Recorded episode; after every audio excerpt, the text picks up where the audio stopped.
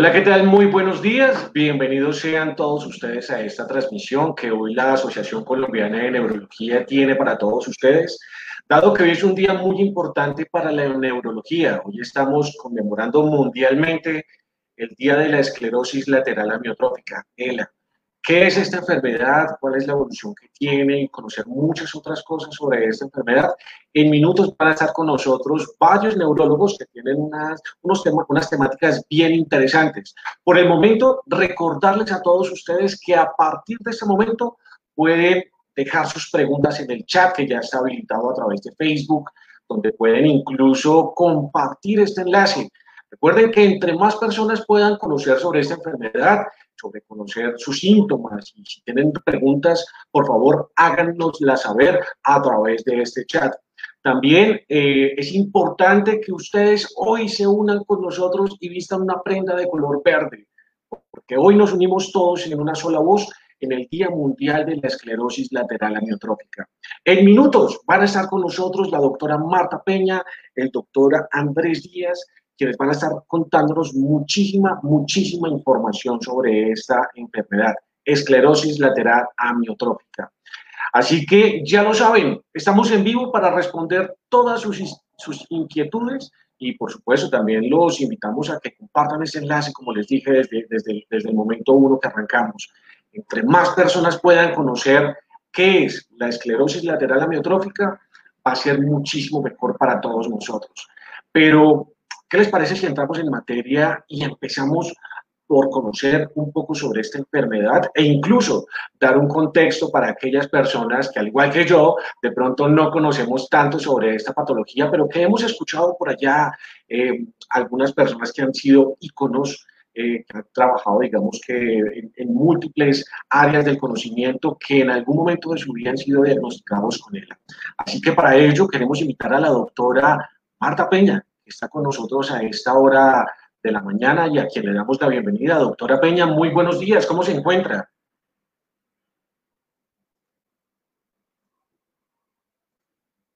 Tengo un pequeño inconveniente, doctora, perdóneme, no le estoy escuchando. perfecto, creo que ahora sí. Buenos días, Luis. Doctora Peña, la escucho perfecto. ¿Cómo está? Buen día. Bien, gracias. Eh, es muy generoso de la Asociación Colombiana de Neurología poder ofrecer este espacio para vincular lo que hacemos los neurólogos y a la comunidad en general. Eh, gracias. Doctora Peña, nos, nos, encanta primero que todo, por supuesto, que usted nos acompañe en este día, Día Mundial de la Esclerosis Lateral Amiotrófica. Sin duda alguna, doctora, sus conocimientos y toda esta cantidad de información y experiencias que ha tenido durante el desarrollo de su, de su vida profesional van a nutrir no solo a los pacientes, sino también a los familiares el día de hoy. Eh, yo quisiera, doctora, empezar con un tema de pronto base. Muchos de nosotros, doctora, no conocemos exactamente qué es la ELA, qué es la esclerosis lateral amiotrófica. Y antes de, de pronto de, de avanzar en un tema mucho más grande, me gustaría, si es posible, doctora, que le contemos un poco a las personas ¿Qué es la ELA? ¿Qué es lo que le pasa a nuestro cerebro cuando son diagnosticados con esta enfermedad? Eh, en neurología clasificamos las enfermedades de muchas formas. Por ejemplo, las enfermedades que tienen un origen vascular, las trombosis, ah, la enfermedad cerebrovascular, las enfermedades infecciosas, por ejemplo, las meningitis, eh, las enfermedades de cierta disfunción neuronal como la epilepsia, eh, las enfermedades asociadas a dolor como la migraña y hay un grupo de enfermedades que son las enfermedades neurodegenerativas, en las que las neuronas empiezan un proceso de degeneración hasta su muerte de forma progresiva y esto implica un impacto funcional.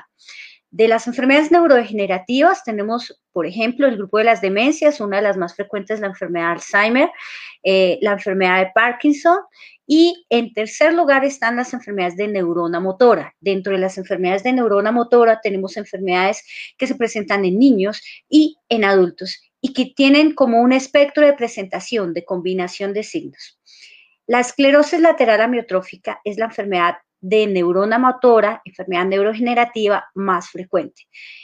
Y básicamente consiste en que si perdemos las neuronas que controlan nuestro movimiento voluntario, la actividad muscular voluntaria en nuestro cuerpo, al perder estas neuronas, pues vamos teniendo limitación en las funciones de movimiento. Ya no podemos mover una mano, no podemos abrir un recipiente, no podemos caminar, un pie se nos queda, no podemos hablar igual y hablamos un poco enredado.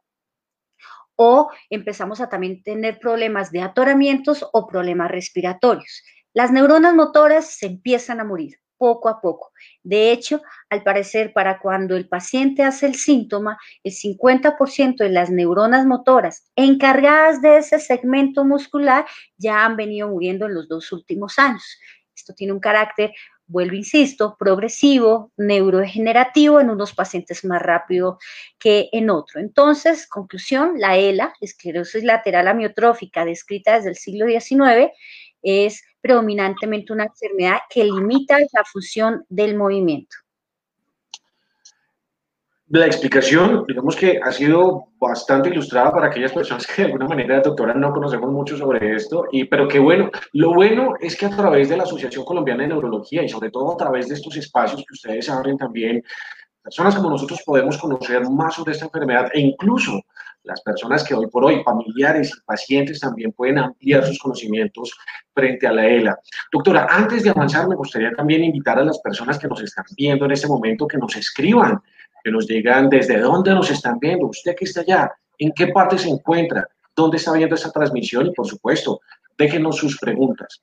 Doctora, me gustaría que avanzáramos un poco en el tema, pero quisiera que nos contara un poco sobre su experiencia ¿En qué momento de la vida, doctora Peña, usted decide tomar este camino para, para, conocer más sobre la ELA? ¿Cuál ha sido su experiencia, doctora, con pacientes y familiares en, esta, en el marco de esta enfermedad?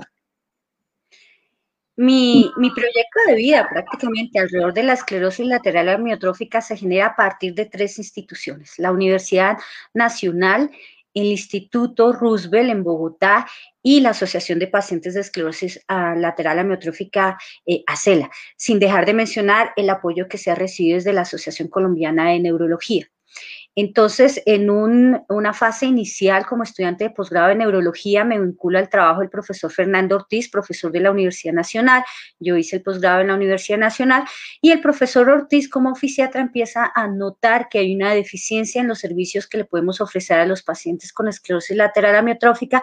Es a partir de él en donde nace la iniciativa de que trabajemos con los pacientes. Esto ya es desde el 2016, eh, perdón, 2006 una vez yo terminaba mi posgrado en la Universidad Nacional. Con el profesor Ortiz en el Instituto Roosevelt empezamos a trabajar eh, día a día, eh, a pulso, con las personas con este diagnóstico. Y en el camino se ha logrado, por fortuna, estructurar un grupo de trabajo que es lo ideal para las personas con este tipo de enfermedades tan complejas. Pero también ha sido gracias a, la cercanía y el trabajo con las personas, los enfermos con este diagnóstico, sus familias y sus cuidadores, que hemos podido paralelamente crecer en construcción de conocimiento y en tejido social con cada paciente se aprende, con cada paciente es como si fuera un nuevo artículo, un nuevo libro, porque es la variabilidad eh, en las presentaciones clínicas, en la evolución es muy grande y pues cada, cada individuo eh, tiene un, fascinante... Em, progresión y, contexto de su misma enfermedad, desde pues también desde su, realidad humana y familiar. Eh, adicionalmente, el conocimiento construido en el mundo desde el marco científico en los últimos 20 años ha sido fascinante. Es decir, la cantidad de gente que en el mundo está estudiando y construyendo conocimiento desde la ciencia, desde la genética, eh, es muy grande y muy fascinante. Entonces, aunque es una eh, condición patológica muy difícil, eh, retadora, en algunos momentos dura humanamente, eh, también genera una fascinación desde el punto de vista neurocientífico inmenso, inmenso, porque te abarca muchos aspectos, desde las ciencias neurológicas básicas hasta la antropología, la filosofía, la ética, la misma tecnología, todo lo que desde la esclerosis lateral amiotrófica se ha podido avanzar con respecto a asistencia eh, tecnológica de comunicación es muy, muy fascinante. Entonces es una enfermedad que nunca, nunca se acaba eh, y que siempre genera mm, retos y que está creciendo y uno crece alrededor de, estos nuevos conocimientos. Además que habla del tema de tecnología, doctora, yo he visto algunos videos que la Asociación Colombiana de Neurología ha compartido a través de Facebook, de Twitter, de Instagram, incluso que tienen alojados en su canal de YouTube, donde hay algunos pacientes que, que están en, en su silla de ruedas, pero tienen una especie como de, de pantalla en donde ellos, pese a la enfermedad, se pueden seguir comunicando. Así que la tecnología también ha estado, digamos que muy presta a las necesidades de no solo del paciente, sino también de la familia. Por supuesto. el mejor ejemplo es si ustedes eh, tienen el, eh, el, espacio, el momento de ver una película de Stephen Hopkins, la, la teoría del todo. Stephen Hopkins ha sido una de las personas más famosas con esta enfermedad. empieza sobre los 21 años, cuando estaba más o menos empezando su doctorado en astrofísica. Y a pesar de que presenta esta enfermedad, eh, que en principio le, le, se le eh, refiere como algo fatal, que su vida llegó hasta allí. Por el contrario, él hace un proyecto de vida y continúa muchos años, inclusive eh, más de 50 años casi, eh, siguiendo trabajando, seguía trabajando en investigación en astrofísica y a pesar de que como la enfermedad lo iba limitando en el movimiento de sus brazos, de sus piernas y la capacidad de comunicarse verbalmente, es gracias a la tecnología cada vez más cambiante en él, en donde se logra que él pueda seguir produciendo ciencia, que pueda seguir modificando con nuevas teorías en astrofísica y que sea un hito en, la ciencia hoy en día, pero es gracias a las tecnologías en comunicaciones que logramos que el cerebro de Stevie Hopkins pudiera trasladarnos a nosotros como humanidad eh, muchas teorías y, muchas formas de ver el universo distinto. Entonces, son distintas tecnologías desde baja... Em, complejidad hasta alta complejidad. Entonces, por ejemplo, Stephen Hawking, desde con el movimiento de su mano y un cursor, lograba eh, tipificar y clasificar las letras, palabras y frases que quería decir, y así escribió libros y artículos. Cuando pierde el movimiento de la mano, le queda un movimiento en, eh, en el pómulo, y con este movimiento en el pómulo también se le adapta un sistema tipo cursor con el computador y logra tras, eh, comunicarse, ¿no? Él no pudo eh, adaptarse a un sistema que tenemos que se llama eh, comunicación alternativa aumentativa por movimiento ocular, en donde son los movimientos de los ojos los que funcionan como curso. Entonces yo ah, me voy a la, donde está la palabra astrofísica, bajo y, y, coloco la palabra matemática, o bueno, letra por letra, con un valor predictivo eh, que facilita. Y estas tecnologías han venido progresando. Entonces, hoy en día muchos pacientes se pueden comunicar por tableros que podemos hacer sencillamente en la casa con un acrílico transparente, pero también con sistemas que utilizan ordenadores y utilizan inclusive inteligencia artificial para que puedan comunicarse y generar voz, no solamente la escritura, sino también la generación de voz. Esto nos pareciera hace unos años ciencia ficción, pero pues no, esto es cada vez más accesible. La tecnología, pues sabemos que estamos frente a una revolución tecnológica desde el tema de, lo, de, los ordenadores, inteligencia artificial, entonces cada vez es más accesible, menos costoso y más común. Inclusive, Luis, tenemos tecnologías que nos parecerían aún más ciencia ficción en donde eh, hay individuos que han perdido su movimiento ocular, pero que pueden ser entrenados que a partir de eh, registro de señales específicas cerebrales, por ejemplo, electroencefalografía, la actividad eléctrica cerebral, y de alguna forma se logran encontrar patrones en donde desde la actividad eléctrica que el paciente voluntariamente está generando, puede haber una lectura, una interfase mente-cerebro y el computador puede interpretar lo que el otro está pensando, ¿no? Entonces, casi que vamos a llegar a una comunicación en donde tú tienes el pensamiento, no lo estás hablando, pero el computador te lo está traduciendo. Lo está traduciendo y lo está poniendo en, en, contexto. Eso es un avance bastante grande, lo que la doctora dice, parecería sacado de la ciencia ficción, pero es, algo muy positivo no solo para pacientes, sino también para los familiares, porque dada la situación, pues el tema comunicativo con ellos no siempre es tan fácil. Doctora, quiero hacer un pequeño paréntesis en este momento para extender un saludo a todas las personas que ya están conectadas con nosotros, que acaban de caer a nuestra transmisión y se estarán preguntando, bueno, hoy de qué están hablando aquí en la Asociación Colombiana de Neurología. Resulta que hoy es un día bien importante para la neurología porque hoy se conmemora el Día Mundial de la Esclerosis Lateral Amiotrófica y por eso la Asociación Colombiana de Neurología ha abierto este espacio digital para que todas las personas conozcan más sobre esta enfermedad. Así que si usted que está allá y nos está viendo tiene preguntas, por favor háganoslas llegar, porque aquí estamos en este momento con la doctora Peña, pero en minutos va a estar el doctor Andrés Díaz con nosotros. También quiero que nos escriban, cuéntenos desde dónde nos están viendo, desde dónde están reportando señal hoy con nosotros aquí. Doctora, ¿qué le parece si hablamos un poco también sobre, son dos preguntas en una. Eh, según vi, ahorita el sábado 26 de junio se va a hacer un evento desde la página web acnweb.org que está destinado en una página interna a pacientes yo estuve aquí como mirando varios de los temas y hubo uno que me llamó la atención, doctora, que usted va a estar hablando y tiene que ver con la importancia de diligenciar el Civigila. ¿Qué es el Civigila? ¿Por qué la importancia de este documento para que pacientes y familiares tengan esto tan presente? La esclerosis lateral amiotrófica, al igual que cerca de 7.000 enfermedades más, hace parte de un grupo que llamamos enfermedades de baja prevalencia, huérfanas o raras. Es decir, en general todos conocemos a alguien que le ha dado un infarto cardíaco, alguien que ha convulsionado, alguien que ha tenido una trombosis cerebral o una hemorragia cerebral pero pocos conocemos a personas que hayan tenido una enfermedad como la esclerosis lateral amiotrófica o algo que llamamos, eh, no es de eh, enfermedad Huntington, o bueno, en neurología hay muchas enfermedades huérfanas y raras. Eh, y aunque son pocas, entre ellas suman un, un volumen importante, un número importante. Más de la mitad de las enfermedades huérfanas y raras en el mundo son neurológicas, ¿sí? Eh, esto en el mundo, en los sistemas de salud, en el mundo entero, no solo en nuestro país, genera ciertos retos. Retos desde la salud pública, retos desde los recursos, desde el dinero y la gestión pública para las personas enfermas, retos, retos para ofrecerles servicios e investigación.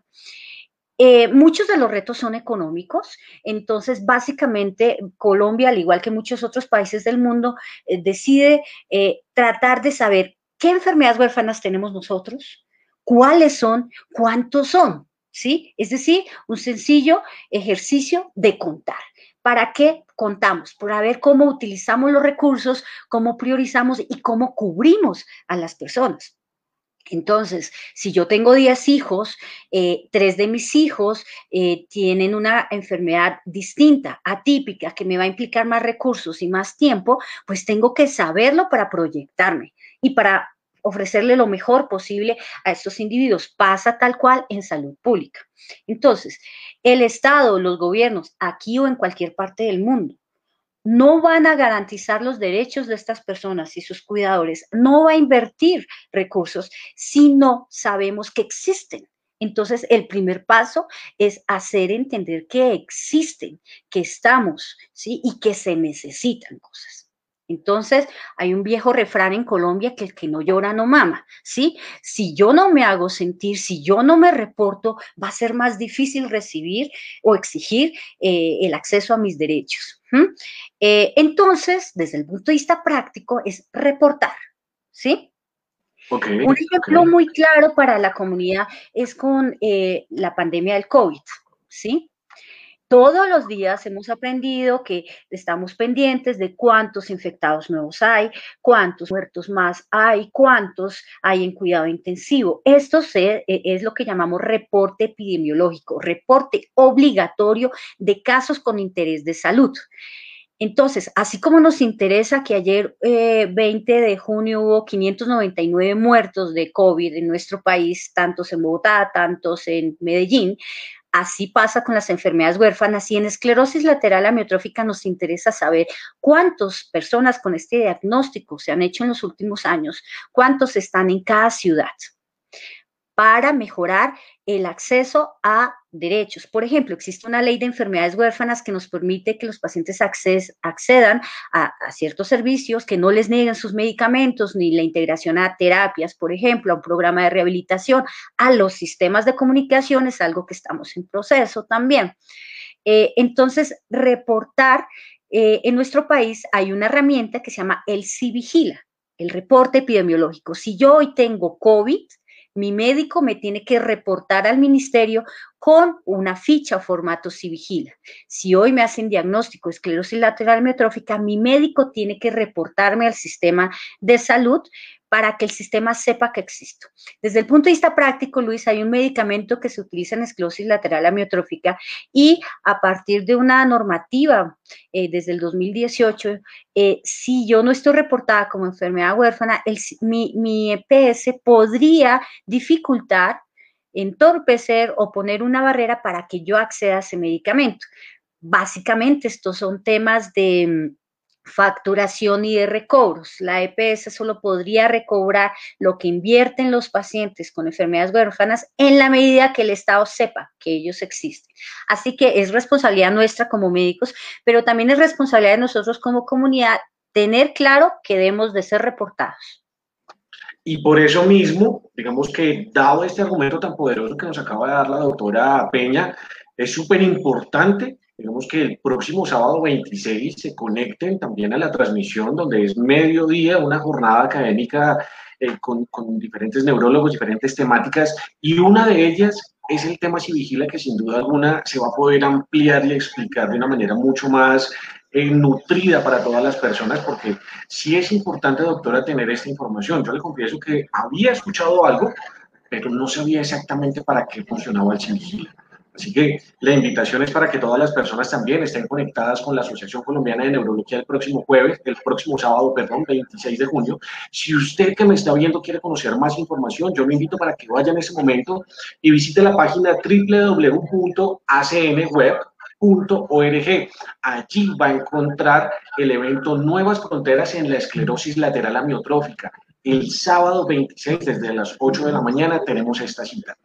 Doctora Peña, ya tengo varias preguntas, eh, ya algunas personas nos han escrito por acá, pero la parte de preguntas la vamos a dejar si está de acuerdo para el final. Con eso también le damos en ese momento paso al doctor Andrés Díaz, que ya está con nosotros a esa hora de la tarde y en minutos también estará el doctor Juan Marcos. Entonces, eh, doctora, ¿le parece si nos encontramos nuevamente para la sesión de preguntas? Total. Perfecto. Entonces, ya regresamos con usted, doctora Peña, y por el momento yo quiero invitarlos a todos ustedes para que en este momento ustedes eh, nos escriban. Díganos dónde están conectados, cuáles son sus, sus preguntas. Por aquí Berta Vergara también me acaba de dejar sus preguntas, al igual que varios mensajes también aquí por privado. ¿Desde dónde nos están viendo? La invitación es para que hoy vistan de verde, Día Mundial de la Esclerosis Lateral Amiotrófica. A esta hora de la mañana saludamos al doctor Andrés Díaz. Doctor Díaz, ¿cómo está? Hola, buenos días. Gusto estar con ustedes. Gracias, doctor, por aceptar la invitación. Sabemos que hoy ha sido un día, digamos que eh, complejo, dado que tienen una agenda también de, de, pacientes y desde la Asociación Colombiana de Neurología agradecemos muchísimo que puedan sacar estos espacios para que puedan darnos eh, más información sobre la ELA, hoy que es un día de conmemoración. Doctor Díaz, me gustaría que entráramos en materia de una vez, pero antes de hablar sobre el diagnóstico de la ELA, a mí me gustaría que usted nos contara, doctor, cómo ha sido su experiencia eh, profesional a lo largo de estos años eh, en el manejo de pacientes con ELA. ¿Cómo, ¿Cómo ha sido esa experiencia para usted?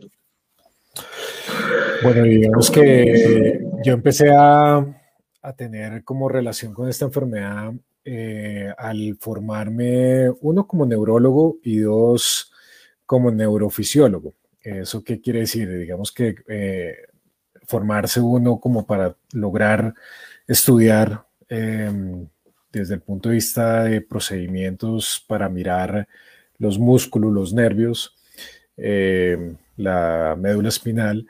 Eh, y de esa manera eh, estuve totalmente vinculado con las enfermedades neuromusculares. En, ese proceso de formación, digamos que tuve la posibilidad de, estar con una persona que, es líder en el tema, que es eh, el profesor Mamed de Carvalho en, en, Lisboa. Y con él, digamos que aprendí un poco cómo cómo se podía plantear el, eh, un manejo adecuado de los pacientes, cómo, cómo funciona una unidad en donde eh, hay una integración de varias disciplinas tratando de proveerles a los pacientes la mayor cantidad, digamos, de, de herramientas para que puedan estar eh, bien diagnosticadas, bien seguidas, con los elementos apropiados para el momento de la enfermedad. Y obviamente, digamos que ese, tipo de, sitios o de unidades pueden fomentar el, digamos, el estudio de personas que, que o, integrar a las personas a, ensayos clínicos, por ejemplo, para, para tratamientos. Entonces, digamos que eso ha sido, eh, eso fue algo que, hice ya hace poco más de nueve años y, desde entonces, pues digamos que he estado vinculado con todas las enfermedades neuromusculares, incluyendo la esclerosis lateral amiotrófica. Incluyendo la ELA. Pues ha sido una trayectoria bastante amplia, doctor, y sin duda alguna nos podría contar un montón de cosas más. Pero Hablando estrictamente de la ELA, hoy que es el Día Mundial eh, esta enfermedad, eh, me gustaría que habláramos un poco sobre el diagnóstico. ¿Cómo una persona que empieza a manifestar algunos síntomas podría llegar a ese diagnóstico final de ELA? Y aprovecho para meter una, una preguntita adicional, doctor, y es, ¿en qué edad se presenta más? Eh, de hecho, es más frecuente en hombres, es más frecuente en mujeres. ¿Qué sucede allí? Bueno, digamos que lo, clásico es que afecte una población de personas eh, entre, en, digamos, en edad productiva, digamos que entre la quinta y la sexta década de la vida es más frecuente. Sin embargo, pues el ejemplo que, reportaba eh, Marta eh, con el profesor Hawkins, digamos que estaba vinculado con un, inicio muy temprano y sobre la segunda, tercera década de la, vida. Y eso hace que hayan algunas posibilidades en relación con el, con el origen. ¿sí? Cuando uno tiene un cercano a la quinta, a la sexta década de la vida, lo más usual, que es el mayor porcentaje de pacientes, es que, es que se considere como, como un origen esporádico, quiere decir que hay como un proceso de envejecimiento muy temprano de las neuronas motoras y eso hace que haya como, una, como un exceso, digamos, de actividad en varios sitios, bien sea a nivel cortical en el cerebro o bien sea en la médula espinal donde está la neurona motora que lleva la información hacia el músculo. Entonces, digamos que esos, en esos casos, pues no hay una, una clara eh, origen genético. Eh, cuando es muy temprano, sobre la segunda, tercera década de la vida, usualmente hay algunos, algunas proteínas que empiezan a tener unas, unas anormalidades funcionales y hacen que, que esa, esa neurona pueda entrar en un proceso degenerativo muy temprano. Entonces, eh, hoy en día llevamos eh, un periodo de, muchos estudios, de diagnósticos, eh, de estudios para, hacer screening genético, por ejemplo, y cada día se conocen un poco más de, genes vinculados con la enfermedad. Sin embargo, sigue siendo un porcentaje bajo en relación con el grueso de la torta. Entonces, realmente el, origen genético sigue siendo un 15% más o menos de, las causas y el restante es, se, se sigue considerando esporádico. Entonces, eh, digamos que el diagnóstico tiene grandes, grandes retos, ¿sí? porque los síntomas usualmente son muy discretos al inicio. ¿sí? Y clásicamente las neuronas no se afectan en forma homogénea, sino que empiezan a afectarse como, como en parches, de alguna manera. Entonces, digamos que hay como, unos, nichos donde empiezan a alterarse y eh, puede afectar, digamos, la mano, la pierna, puede afectar la, la función deglutoria. Eh, y de esa manera van, van expresando algunos, algunos de esas anormalidades. Entonces, cuando se afecta eh, la corteza, o las neuronas de la corteza, que llamamos nosotros neuronas motoras superiores, pues puede afectar, eh, por ejemplo, tener algunas anormalidades en relación con mayor tendencia a, la rigidez por que se llama espasticidad en las extremidades. Eso hace que empiecen a, a caminar de inadecuadamente, ellos lo reportan como que, como que cierta torpeza en la pierna, o sea, como que no la pueden relajar fácilmente y pueden como tender a arrastrarla.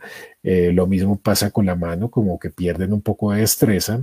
En esos momentos a veces se pueden, se pueden eh, digamos, confundir con otras enfermedades. Sin embargo, eh, lo, lo, clásico de la ELA es que una vez empieza, puede ir afectando en forma progresiva algunas otras áreas. O sea, por ejemplo, a veces afecta la mano y después afecta, empieza con algunos síntomas en el habla, eh, o afecta un lado y, en forma, digamos, progresiva puede afectar el, lado contralateral. Entonces, digamos que es bastante asimétrica la, la alteración que puede, que puede presentarse y digamos, lo, típico es que una vez empieza, pues realmente empieza a progresar la enfermedad. Em, cuando nosotros empezamos a ver que hay anormalidades de las neuronas que se llaman neuronas motoras inferiores, en donde están localizadas en la médula eh, y que se van a, o, en el tallo cerebral y que se van a comunicar con los músculos directamente, eh, empieza a haber una, una pérdida del músculo y a eso es a lo que se llama, o sea, pérdida de la cantidad de fibras em, que comandan la, contracción del músculo y a eso se le llama amiotrofia. Por eso es el, nombre de la, de la, enfermedad, porque clásicamente pierden el volumen y obviamente eso hace que se pierda la, la funcionalidad y la capacidad de contracción hasta un punto donde no sea viable esa contracción. Por esa razón es una enfermedad muy discapacitante y digamos que una vez pierde la función, pero sencillamente empieza a haber pérdida de movilidad, pérdida de movilidad en los brazos, en las piernas, y cuando afecta la región o la, la musculatura que permite la deglución, empiezan a tener grandes problemas para hablar, grandes problemas para deglutir, y otro de los grandes sitios donde puede haber anormalidades es en la función de la musculatura respiratoria. Entonces las personas empiezan fácilmente a fatigarse, que uno los nota sencillamente como, si estuviéramos en, una, en, una, en un interrogatorio, en una, una, anamnesis que llamamos los médicos, y, y, casi que uno empieza a notar la, la, la sensación de fatiga cuando hablan o con los esfuerzos muy pequeños. Otra de las cosas es eh, cómo, empiezan a notar la, fatiga estando acostados, que es uno de los puntos críticos en, relación con, la pérdida de calidad de vida, porque cuando empiezan a tener una fatiga muy temprana, eh, a veces puede que la persona no se dé cuenta, pero empiezan a tener en los momentos de sueño unos, unos, unas pausas en los momentos más profundos, uno pues no tiene una actividad voluntaria, consciente, y depende de la actividad automática que todos tenemos eh, en relación con los músculos de la respiración. Si esos están débiles, empiezan en los momentos más profundos del sueño a tener dificultades y, y eso se nota en los estudios de sueño. Entonces, digamos que uno los puede detectar esos cambios con esos métodos, mirando la parte respiratoria, mirando cómo es el patrón de sueño y obviamente pues el seguimiento clínico es fundamental a la hora de, poder dar una, una, probabilidad del diagnóstico y obviamente entre más temprano sea el diagnóstico, pues más fácil hacer una, un seguimiento, más fácil prever o anticipar algunas cosas de las complicaciones que puede haber. Eh, yo diría que muchos de los pacientes eh, no terminan bien diagnosticados algunas veces y solamente son diagnosticados en fases muy avanzadas donde eh, la situación es muy compleja y llevan mucho tiempo de tumbo en tumbo Eh, que tal vez es, es, el, es uno de los, de los beneficios de, de, tener gente, por ejemplo, como Marta, que ha liderado en gran, en gran medida eh, esto ya hace varios años y, obviamente al lado hemos estado algunos que, que, hemos estado vinculados con, este, con esta enfermedad y que vemos todos los días pacientes con esta enfermedad. Doctor, hay algo que me parece muy, muy importante resaltar.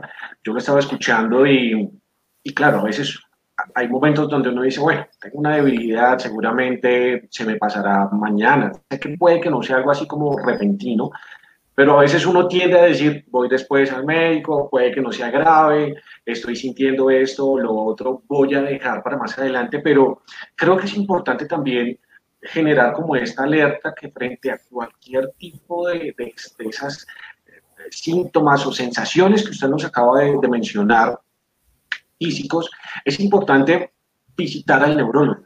Es importante que este, este diagnóstico sea generado por neurólogos, ¿verdad? Es decir, no hay otra especialidad que hoy por hoy nos pueda decir o confirmar este tipo de diagnóstico.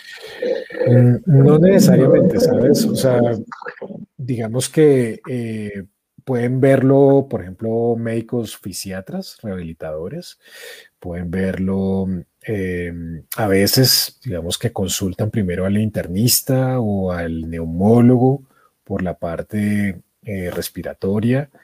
incluso hay personas que pueden consultar a un otorrino porque no hablan bien, ¿sí?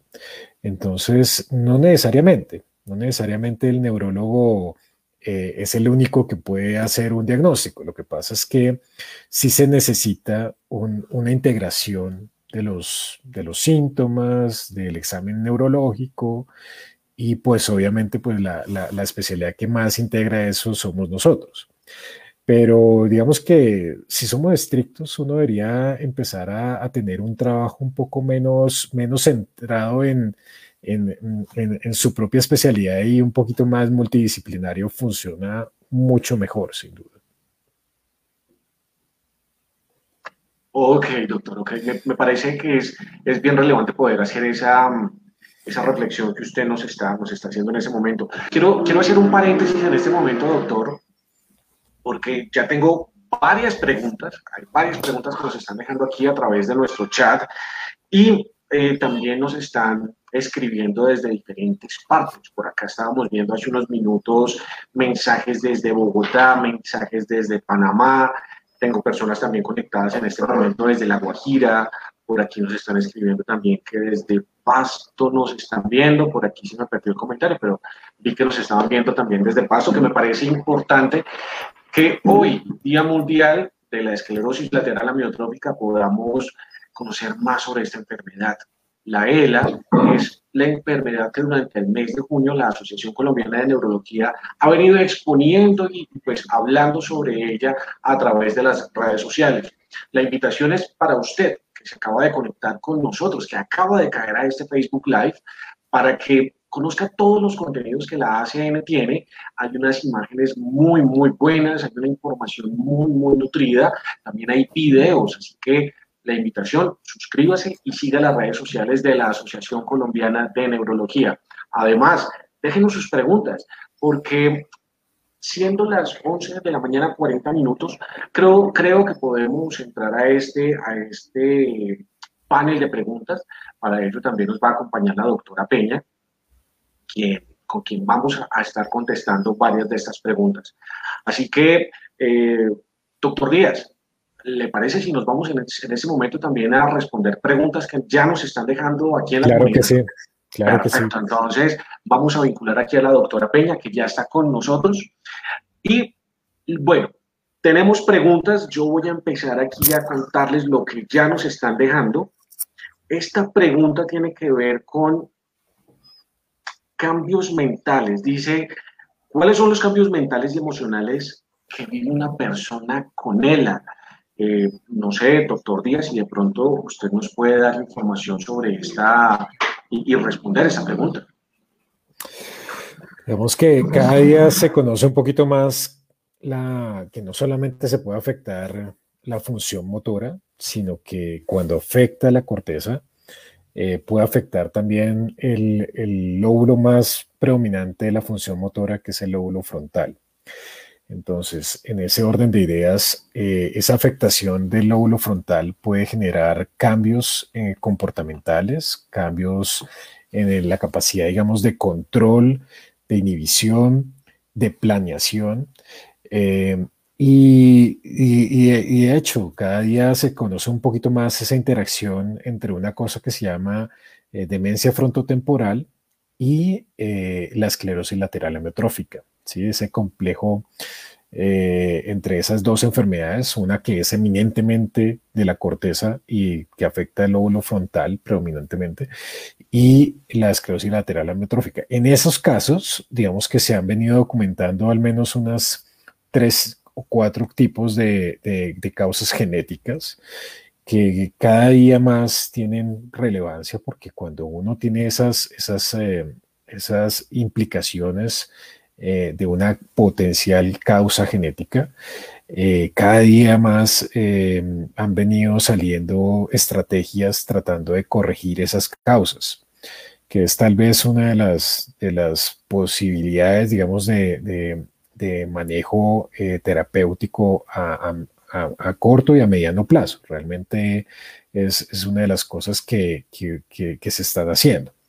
Eh, pero vuelvo, insisto, digamos que una de las grandes dificultades es que desafortunadamente no todos los pacientes tienen esa posibilidad diagnóstica de, una causa genética. Entonces, eh, en ese orden de ideas quedamos todavía con, con todavía una, una gama de, de seguimientos y cosas, pero que las estrategias de terapéuticas todavía estamos un poco en, mirando que, efectivamente podamos eh, ayudarles a los pacientes en algún momento, realmente, o, por lo menos más, de forma un poquito más eficiente, por decirlo de alguna manera. Perfecto, doctor. Muchísimas gracias. Vamos con más preguntas. Doctora Peña, esta pregunta nos la deja Natica Blanco. Ella es, em, ella está en R1 Neurología de la Universidad del Rosario. Tiene dos preguntas, doctora. Dice, la ficha se debe llenar, yo me imagino que estamos hablando de, del Civigila, me corrige doctora, pero dice, la ficha se debe llenar ya cuando se cuenta con electrodiagnóstico y los demás estudios o con la sospecha clínica. ¿Cómo diligenciarla adecuadamente? Una vez en un turno de noche me llegó un caso y clínicamente tenía una alta sospecha. Hay otra pregunta, pero vámonos con esa primero, doctora. Doctora, en la sospecha clínica, usted puede realizar el reporte si vigila. Hay una, un apartado eh, al final de la primera hoja en donde se le pregunta al médico, ¿usted está haciendo el diagnóstico con un soporte médico o con solo criterios clínicos? Con los solos criterios clínicos se puede hacer el reporte, ¿sí? Idealmente, sobre todo las patologías que tienen un contexto genético muy importante, D2, Charcot, Marie-2, eh, se exige que tenga como el soporte genético como paraclínico. Idealmente en la esclerosis lateral amiotrófica eh, podríamos colocar el soporte paraclínico eh, apoyado en apoyo diagnóstico, valga la redundancia, con la electromiografía neuroconducción. Pero ciertamente, doctora, hay circunstancias clínicas en donde eh, no, se logra hacer, los, los, recursos eh, son menores de los posibles. Entonces, en, una, en un servicio de urgencias, como estabas tú en ese momento, el reporte lo puedes hacer con criterios clínicos, prima la clínica, eh, y eso le va a facilitar muchas cosas para el paciente. No sucede que nos llegan pacientes que ya llevan cuatro o cinco años de evolución, que nadie los ha reportado y que la electromografía fue de hace cuatro años y el paciente no tiene el reporte. Y difícilmente le podemos repetir la electromografía neuroconducción por condiciones mínimas del paciente físicas o con condiciones administrativas. También lo reportamos solo con el soporte de los hallazgos clínicos y con criterios clínicos. Recordemos que los criterios clínicos en esclerosis lateral amiotrófica han venido evolucionando en el tiempo. Los últimos fueron los de el año pasado Golcoas, que nos hace un poco más fácil a los médicos aproximarnos al diagnóstico con eh, menos incertidumbres. Entonces, la respuesta, doctora, es siempre que puedas reportarlo con la electromiografía adjunta. Si no puedes con la electromiografía adjunta, con los criterios clínicos, está bien. Yo quiero aprovechar aquí para hacerle una pregunta a los dos, dado que eh, Natalie Blanco nos deja una pregunta bien interesante. Creo que ustedes eh, han tenido que afrontar de alguna manera y no siempre es muy fácil. Ella nos dice cómo acercarse adecuadamente a dar una noticia de estas, cómo, cómo decirle al paciente, al familiar, que su diagnóstico es una esclerosis lateral amiotrófica. Para esto hay unos protocolos, esto ya está escrito. ¿Sí? Entonces, por ejemplo, dentro del protocolo se habla inclusive del ambiente físico en donde usted da una noticia. Entonces, usted tiene que estar eh, con el tiempo adecuado, con una consulta que le da a usted el tiempo de poder contestar preguntas, no puede ser una consulta de 15 minutos, tiene que estar en un espacio, un consultorio en donde haya, eh, eh, donde esté el paciente y, haya el espacio para sus familiares. tiene que ser un lugar tranquilo, entonces, ah, desde la caracterización de eso eh, ya está escrito. Eh, ahora, ¿cómo dar la información? Eh, es más fácil empezar a dar la información desde las preguntas del paciente. Uno como médico hace el análisis, la conclusión, el concepto y el plan. pero al final, ya cuando está el momento de ir a interactuar lingüísticamente con el paciente, el primer paso puede ser, ¿qué preguntas tiene usted? Y a partir de las preguntas que tenga el paciente, uno puede ir desarrollando la información que necesita el paciente, pero sobre todo que quiera el paciente. Porque no todos los pacientes quieren tener el diagnóstico y el pronóstico, pueden no tener las suficientes estrategias de afrontamiento. Hay pacientes que saben esto y dicen, háblelo con mis hijos, hable con mi familia, yo no lo quiero saber.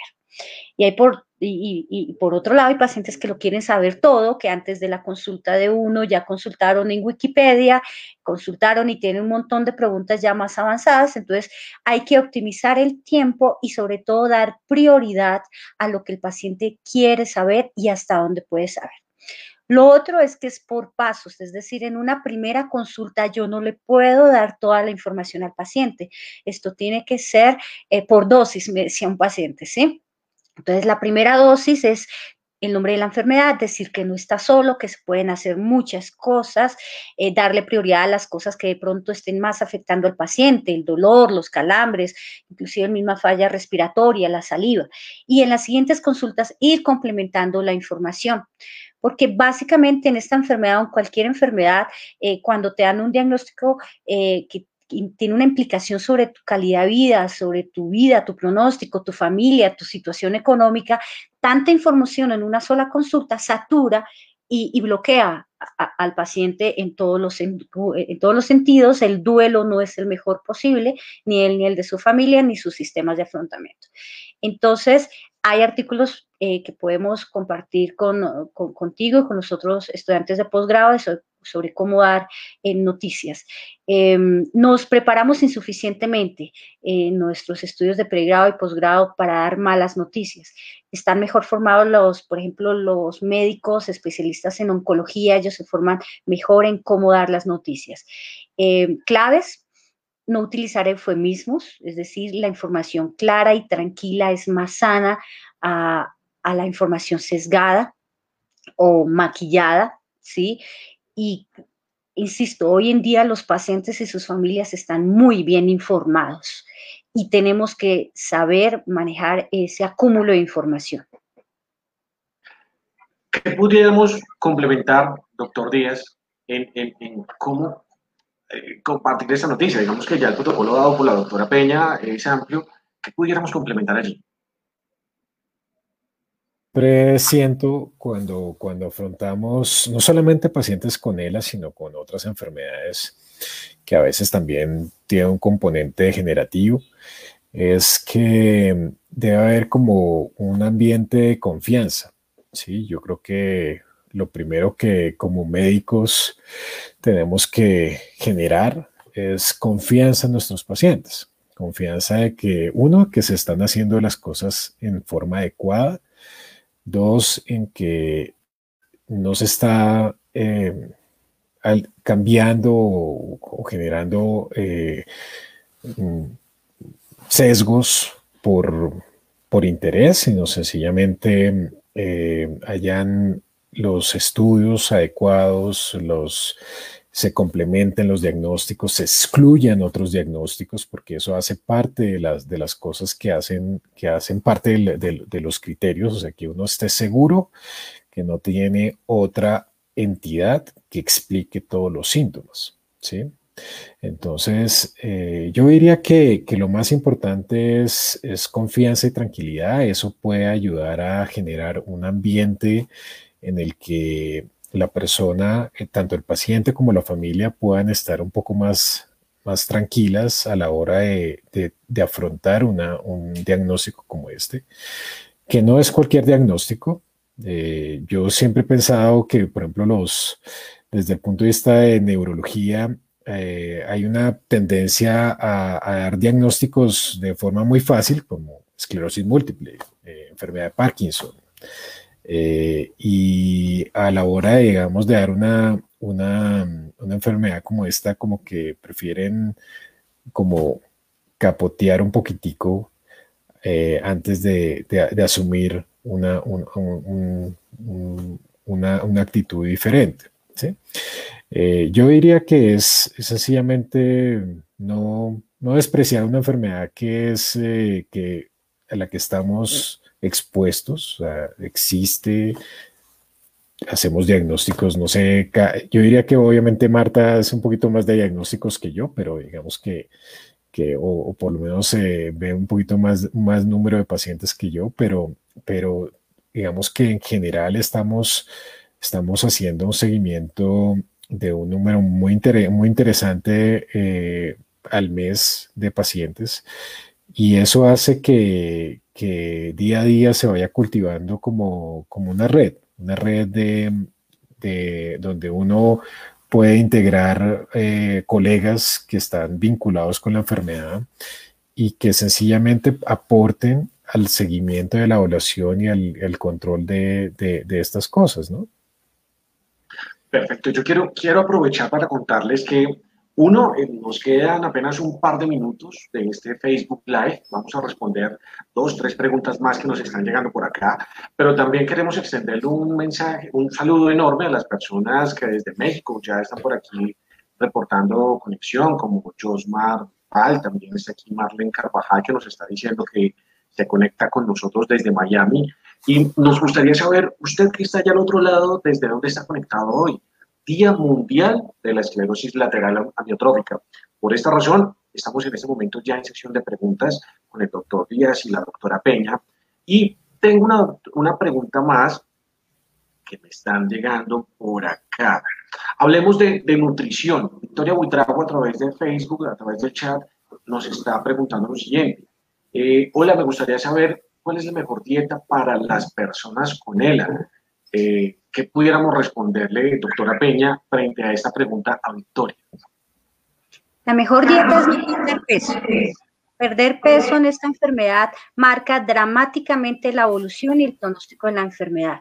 Es una enfermedad que en sí misma es lo que los médicos llamamos hipermetabólica, consume mucha energía y cada vez que el paciente pierda peso, la, la, enfermedad progresa dramáticamente, nos empeora el pronóstico y nos bloquea las otras intervenciones que hacemos.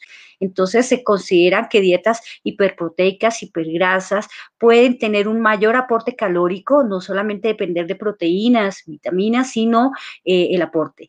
Entonces, la mejor dieta es una dieta sana, muy integral, pero muy rica en calorías alimentos que no atoren al paciente. Eh, que si hay una fórmula nutricional mejor que otras, dependemos de la intervención de la nutricionista y el contexto clínico del paciente, pero lo clave es no perder peso. Y lo clave es que tenemos que tener en la cabeza que una intervención como la gastrostomía que es una, un procedimiento ambulatorio en donde se coloca una sonda a través de la pared abdominal para poder llevar el alimento al estómago, no es un procedimiento eh, de terminalidad, de apague la luz y vámonos, aquí ya estamos muy mal. No, por el contrario, una gastrostomía temprana que evite perder peso cambia bien hecha y a tiempo radicalmente la evolución de la enfermedad. Entonces, ¿cuál dieta? La que permita que el paciente estabilice peso y no pierda. Perfecto.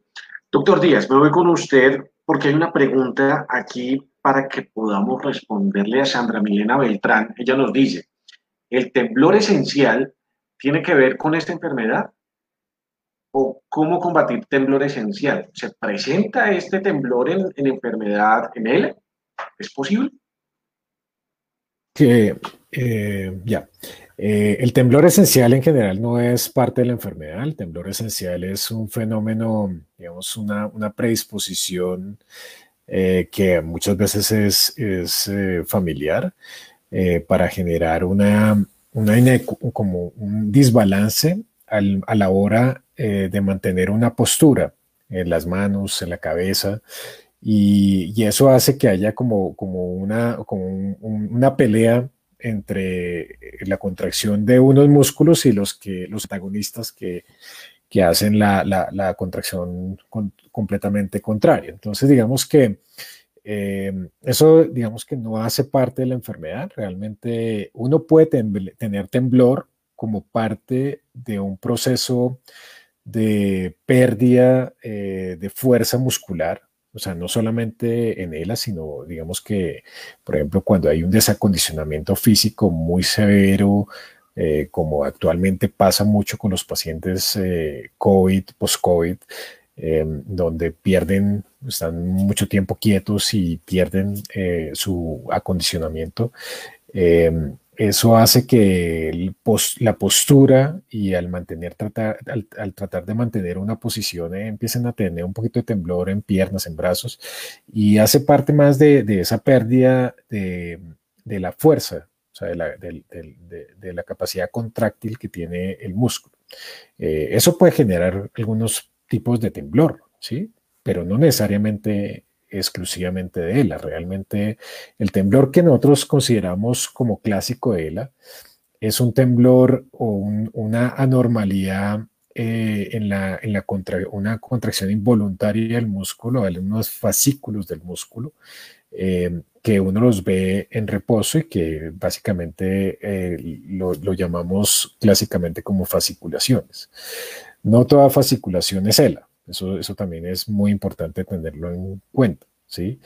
Pero cuando el músculo empieza a perder, digamos, la energía suficiente porque la neurona que la comanda no, no está viable, hace que hayan fibras que quedan como sin guía, sin líder y sencillamente se contraen a su libre albedrío. Entonces eso hace que, que, el, que se vean como, como, como contracciones involuntarias de ese músculo.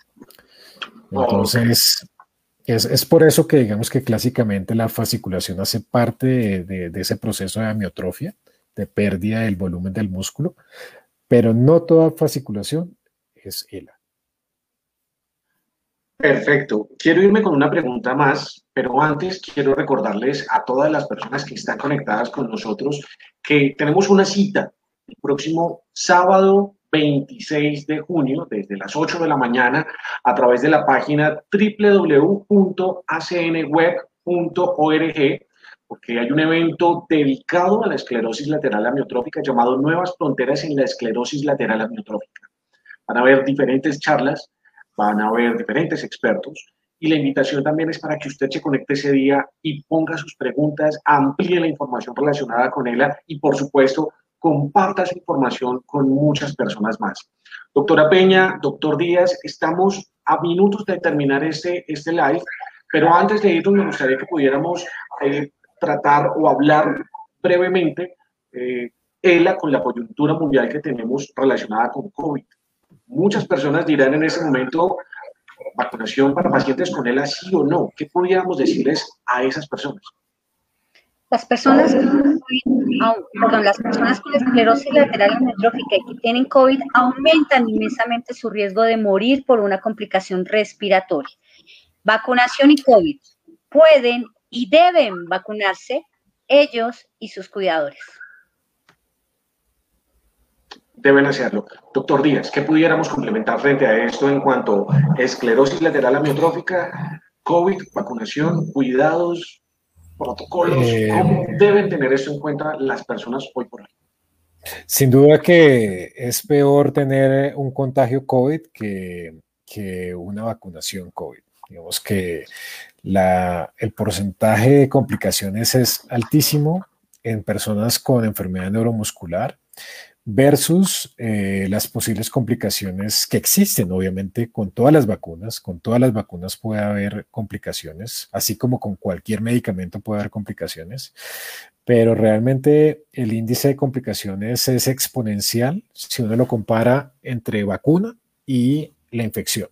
Entonces, la infección es, yo diría que probablemente gravísima, uh, gravísima en relación con eh, un contagio sin estar protegidos de la vacuna. No quiere decir que no puedan complicarse. ¿sí? O sea, realmente día a día se ha visto que, pues sí, hay personas que vacunadas también no les va tan bien. ¿sí? Pero sin duda que ha cambiado el pronóstico de la pandemia en el mundo o sea, ustedes tienen ejemplos en Estados Unidos, en Australia, Nueva Zelanda, en Europa, en donde digamos que el gran beneficio de la vacunación es precisamente lograr adaptarse a esa realidad de tener un virus con el que nos toca convivir y que debemos convivir con él y que, y que debemos eh, tener la protección suficiente para no complicarnos con él. Para eso es importantísimo que nos vacunemos todos. Y mientras que llegue ese momento, por supuesto, ultimar y, mejor dicho, tener todos los protocolos de bioseguridad hoy por hoy, dados también los índices y números que vamos teniendo en, en, el mundo y también en Colombia. Doctor Díaz, doctora Peña, eh, lamentablemente el tiempo eh, se nos, agota, pero debo decir que ha sido una jornada bien interesante en la que hemos podido hablar de varios temas, hemos contestado varias preguntas y nos despedimos no sin antes, doctor Díaz y doctora Peña, en agradecerles que, nos hayan acompañado en este espacio hoy, Día Mundial de la, Esclerosis Lateral Amiotrófica. Gracias a ti, Luis. Gracias, Andrés. Gracias a la gente que se conectó. Gracias, Martica, por, la invitación y obviamente eh, gracias a todos ustedes por estarnos acompañando. Realmente es una enfermedad que, es muy retante para todos, no solamente para los pacientes, sino a nosotros como médicos también es, un reto afrontar eh, todas las cosas que, vienen detrás de, de, una enfermedad como esta, ¿no? Así es. A ustedes, mil gracias por acompañarnos en este Facebook Live que la Asociación Colombiana de Neurología ha dispuesto para que hoy casualmente podamos conocer más sobre la esclerosis lateral amiotrófica. Pero recuerden, pónganlo en su, en su agenda y separen el sábado 26 de junio desde las 8 de la mañana a través de www.acnweb.org porque allí el evento académico va a estar nutrido con muchísima información y por supuesto también van a, van a responder preguntas y les van a contar cosas que en este Facebook Live no alcanzamos a tratar. Mil gracias a todos ustedes por estar hoy con nosotros y nos vemos en una próxima oportunidad en un nuevo Facebook Live. Que estén muy bien. Hasta luego.